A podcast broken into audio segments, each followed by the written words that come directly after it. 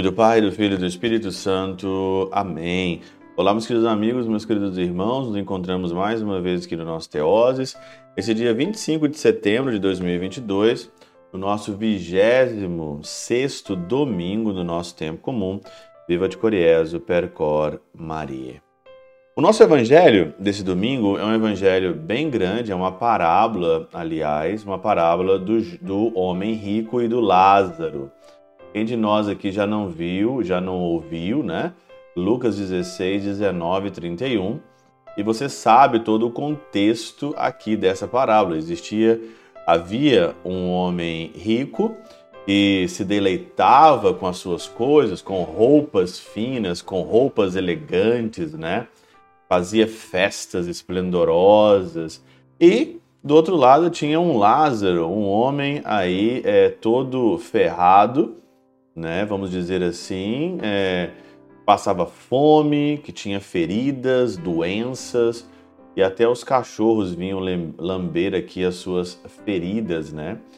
E a arrogância, né, deste deste homem rico é de uma coisa assim é, monstruosa e não só é, quando vivia na terra, mas quando ele passou também para o outro lado, depois do juízo, né, que ele foi condenado para o inferno, você vê claramente a arrogância. Olha, pede aqui, pai Abraão, que venha aqui é, molhar a ponta da minha língua, Lázaro.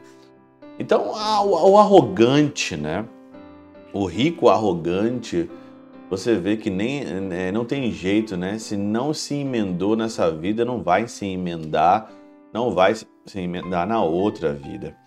Por isso, eu queria, é, para não ficar muito longo, né, a Catena Áurea, ela dá aqui tanta reflexão dessa passagem, mas tanta reflexão, e a gente fica assim, é, sem saber o que comentar.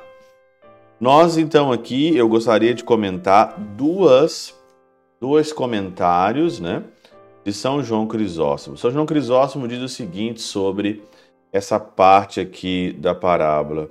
Assim como aumentava o sofrimento de Lázaro, o estar deitado à porta do homem rico, vendo-o desfrutar de seus bens, da mesma forma esse último tanto mais sofria quanto via, desde o inferno, a alegria daquele.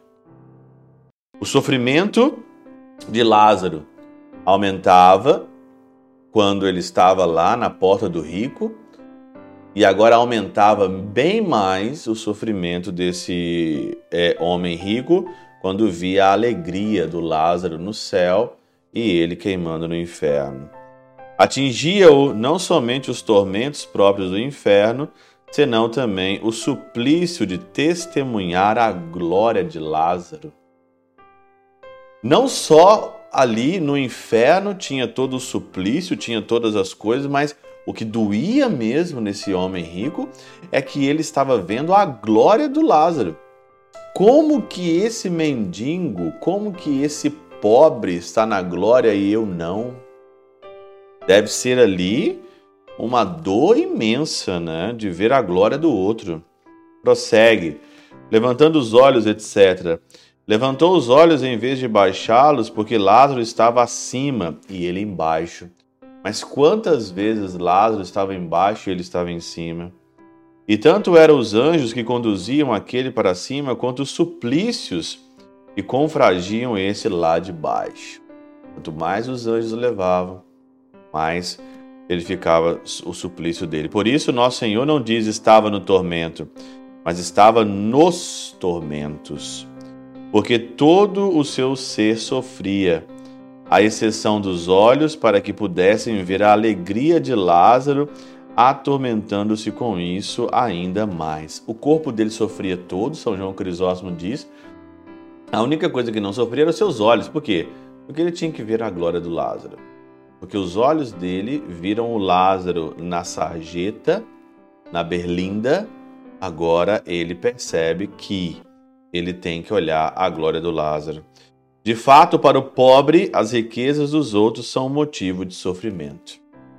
É, para o pobre, né? As riquezas dos outros é motivo de sofrimento. Sempre é assim. Sempre é assim. Né? O outro não pode ter nada, o outro não pode ter a glória que eu então sofro. Um outro comentário que você pode talvez aqui é, imaginar e pensar, você pode perguntar para mim assim, mas padre, então como que eu posso ser salvo? Né? Eu quero ser salvo. Como é que eu posso ser salvo? São João Crisóstomo diz o seguinte: Mas dirás, não haverá alguém que possa desfrutar de bens tanto aqui como lá? Né? Você que é rico, você que tem bens, você que tem impostos, você talvez você fica pensando assim, tá? Será que eu posso desfrutar os bens aqui e depois eu posso desfrutar os bens lá ou eu tenho que ser pobre para desfrutar os bens lá? E aí então São João Crisóstomo diz o seguinte: não, é coisa difícil, quase impossível, porquanto quem escape à pobreza não escapa da ambição. Esse daqui que é o ponto, né? Você escapou da pobreza, mas toma cuidado. Depois que você escapou da pobreza, pode você é, é, ocorrer um pecado da ambição. Ser ambicioso. Dá para você mudar isso? Dá. Dá para você ser rico, mas não ser ambicioso. Estar livre de doenças sofre com a ira. Talvez você pode escapar das doenças. Lázaro não escapou, você pode escapar das doenças, mas você não escapa da ira. Se não conhece tentações, assaltam-nos os maus pensamentos. Você escapa das tentações, mas pode vir maus pensamentos em você. E não é coisa de pouca monta controlar a ira conter os desejos ilícitos, temperar a inclinação à vanglória.